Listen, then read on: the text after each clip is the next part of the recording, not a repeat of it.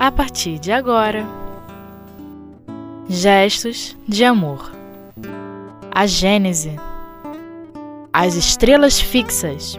Com Elton Rodrigues. Muito bem-vindos, amigos, a mais um programa Gestos de Amor. E nesse programa nós vamos estudar a Gênese, os milagres e as predições segundo o Espiritismo, capítulo 6, que é a astronomia geral, o item que nos fala sobre as estrelas fixas. As estrelas fixas, amigo, elas recebem é, esse nome porque geralmente elas estão muito distantes de nós.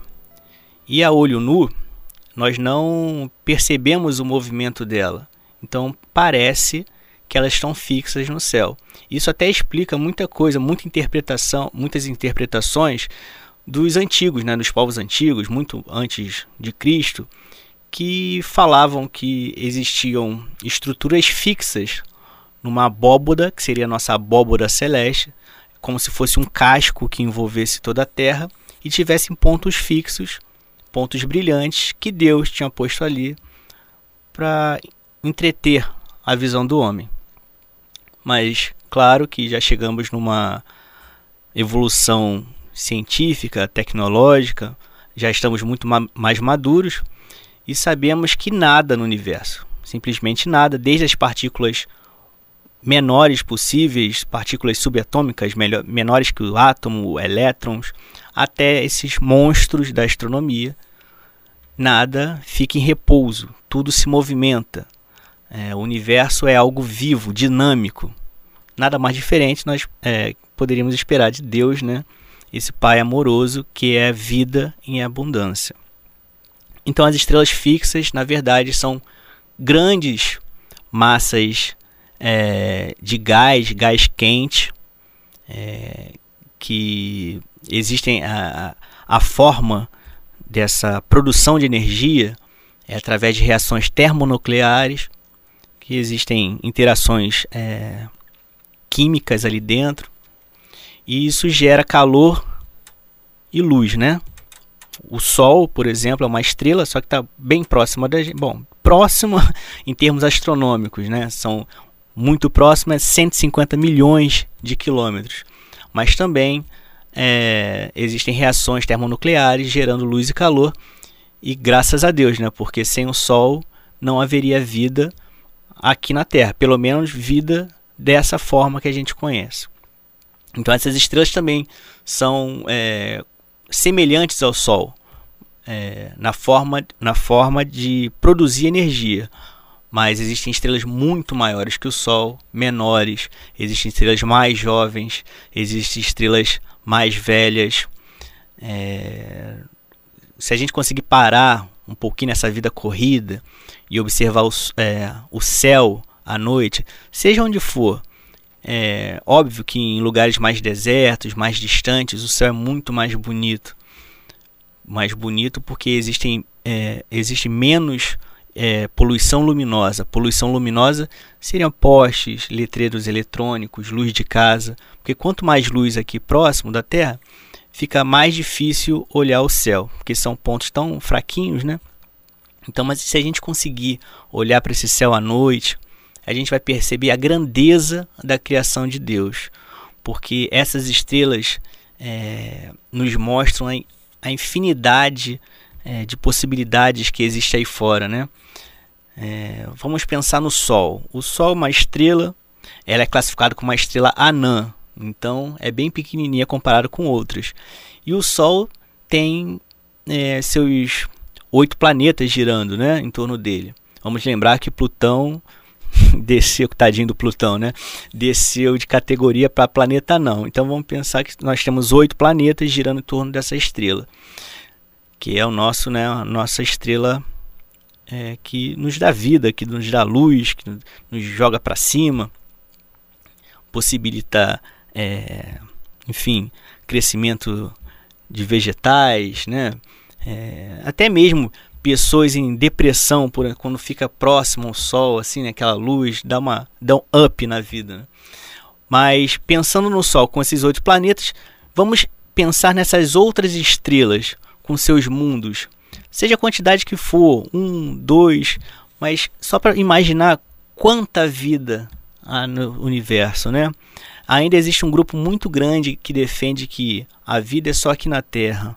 Mas eu acho que é um pouco esquecer um pouco da história, mesmo aqui da Terra, porque antes, antigamente as pessoas pensavam que vida era na Europa, que não existia mais nada fora da Europa e da Ásia. E descobriram América, um novo mundo. E pensar que só existe aqui é vida na Terra seria um grande desperdício de espaço. Essa é uma frase famosa de um astrônomo chamado Carl Sagan, que ele era ateu, mas falou, pô, resumiu bem, né, a grandeza de Deus, né? Deus não trabalha inutilmente. Então, se ele criou outros mundos, outras estrelas, com certeza existem espíritos ali é, em diferentes, em diferentes é, níveis de evolução também, como nós progredindo para ele. Mas voltando às estrelas, essas estrelas existem em diferentes idades, diferentes distâncias. É, essa distância também ela é um pouco prejudicada, é quase uma ilusão de ótica quando a gente olha para as estrelas no céu. Quando a gente olha as estrelas no céu, parece que todas estão à mesma distância. Mas isso é uma ilusão de ótica, porque a gente quando olha para o céu, a gente não vê a profundidade delas. Então, quando a gente olha o Cruzeiro do Sul, parece que o Cruzeiro está lá, bonitinho, a cruz perfeita. Mas se a gente saísse da Terra, a gente veria que uma estrela está mais ao fundo do que outra. Mas, e além disso, a gente tem que imaginar que através da doutrina espírita mesmo, livro dos espíritos, revista espírita vem comentando muito sobre isso, 68, por exemplo, 70, não me lembro, não me recordo agora o mês, mas revista de 58, vem, é, vem trazendo algumas entrevistas sobre espíritos que habitam outros planetas aqui no sistema solar, mas é, a gente pode imaginar que existem espíritos habitando outros planetas em outros sistemas estelares. E qual é o principal qual é a principal atividade desses espíritos em planetas mais evoluídos do que o nosso, como Júpiter, por exemplo, aqui próximo da gente, é o que? Indicar um caminho melhor para a gente, é, insuflar o bem que existe em nós já, é, aconselhar a mudança de postura diante da vida. Então, amigos, mesmo que tenhamos uma vida atarefada, mesmo que tenhamos problemas, sejam de qual natureza for, vamos passar diariamente a mentalizar esses trabalhadores espirituais, pois, mesmo estando a distâncias inimagináveis, através do pensamento, eles atingem a nós como se estivesse ao nosso lado. Assim como Jesus. Onde Jesus está? Vocês podem imaginar, ah, mas Jesus está distante de nós. Não, meus amigos. Através do pensamento, ele olha por todos nós, porque Jesus é o governador do nosso mundo. Ele já era espírito puro antes desse planeta existir, porque ele foi um dos construtores desse planeta. Tá bom, meus irmãos? Então, aqui, ó, na Gênese, é, nas estrelas fixas, o Galileu vem falando sobre a maravilha dessa, dessas estrelas, vem falando sobre a maravilha, a grandiosidade da criação de Deus. Uma outra, um outro ponto importante é saber que todas as estrelas, todas as estrelas que vemos a olho nu, elas estão apenas na nossa galáxia.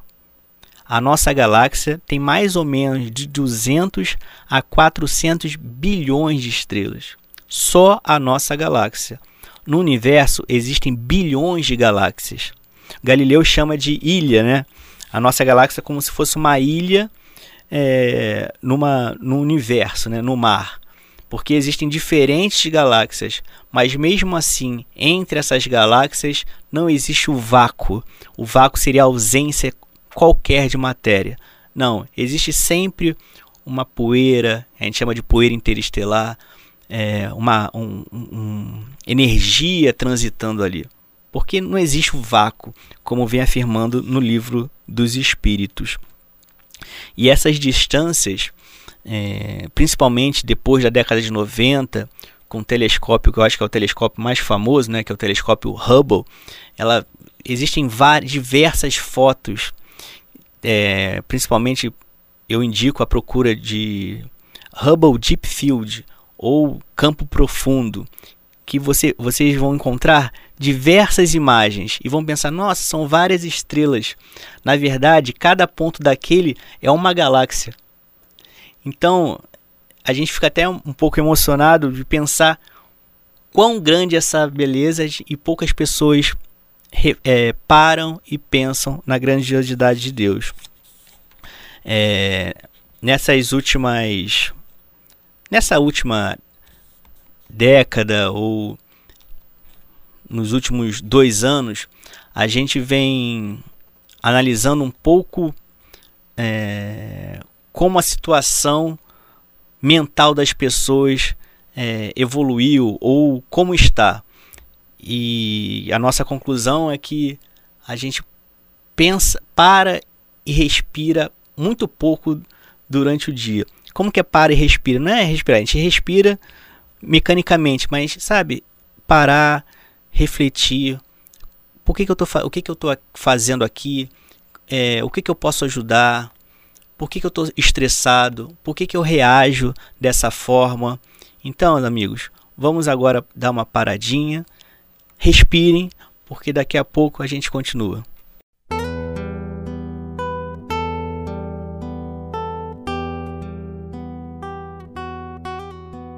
Gestos de amor. A Gênese. Olá, amigos, estamos de volta hoje estudando a Gênese, é, capítulo 6, Astronomia Geral, é, Estrelas Fixas. E nós falávamos da grandiosidade de Deus. E essa criação, Deus, como é soberanamente justo, bom e conhece seus filhos, com certeza ele sabe que toda essa criação impulsiona para uma curiosidade ou uma busca de entender essas leis naturais. Então nós, é, nós observamos que na última em menos de 100 anos quanto que o homem evoluiu na tecnologia e até mesmo na exploração do espaço nós fomos à Lua, existem diversos satélites ob, ob, é, orbitando a Terra, existem diversas é, sondas viajando é, na nossa galáxia, batendo foto, recebendo dados de diferentes é, tipos de onda, tipo de frequência, estudando mesmo os planetas, as estrelas. Hoje em dia já, já encontramos centenas e centenas de exoplanetas. Exoplanetas são planetas girando em torno de outras estrelas. Então eu acredito firmemente que logo logo encontraremos realmente vida em outros planetas. Não que a gente não saiba disso, mas a ciência formal, né? A, gente, a ciência muitas das vezes materialista ainda não, não tem a certeza disso mas já existe um grande número de pesquisadores que enxerga é, que não existe outra forma de ser, né? Porque mesmo observando que a vida seja, na visão deles, é claro, uma forma de probabilidade, é, se você calcular, existe até uma fórmula que é a equação de, de Drake, que ela dá a probabilidade de a gente encontrar vida em outros planetas. E a gente encontra um resultado muito grande. Então, muitos se perguntam: ah, por que então não encontramos ainda? Veja, nós temos capacidade de observar outras estrelas da forma que a gente observa há menos de 100 anos. O que, que são 100 anos nessa evolução sem fim? Ainda estamos engateando na observação desses astros, esses astros maravilhosos. Ainda estamos entendendo todo o processo de evolução deles faz muito pouco tempo que a gente conhece é, as últimas teorias e hipóteses da física, da astronomia, da química mesmo. Há quanto tempo é, Deus vem criando?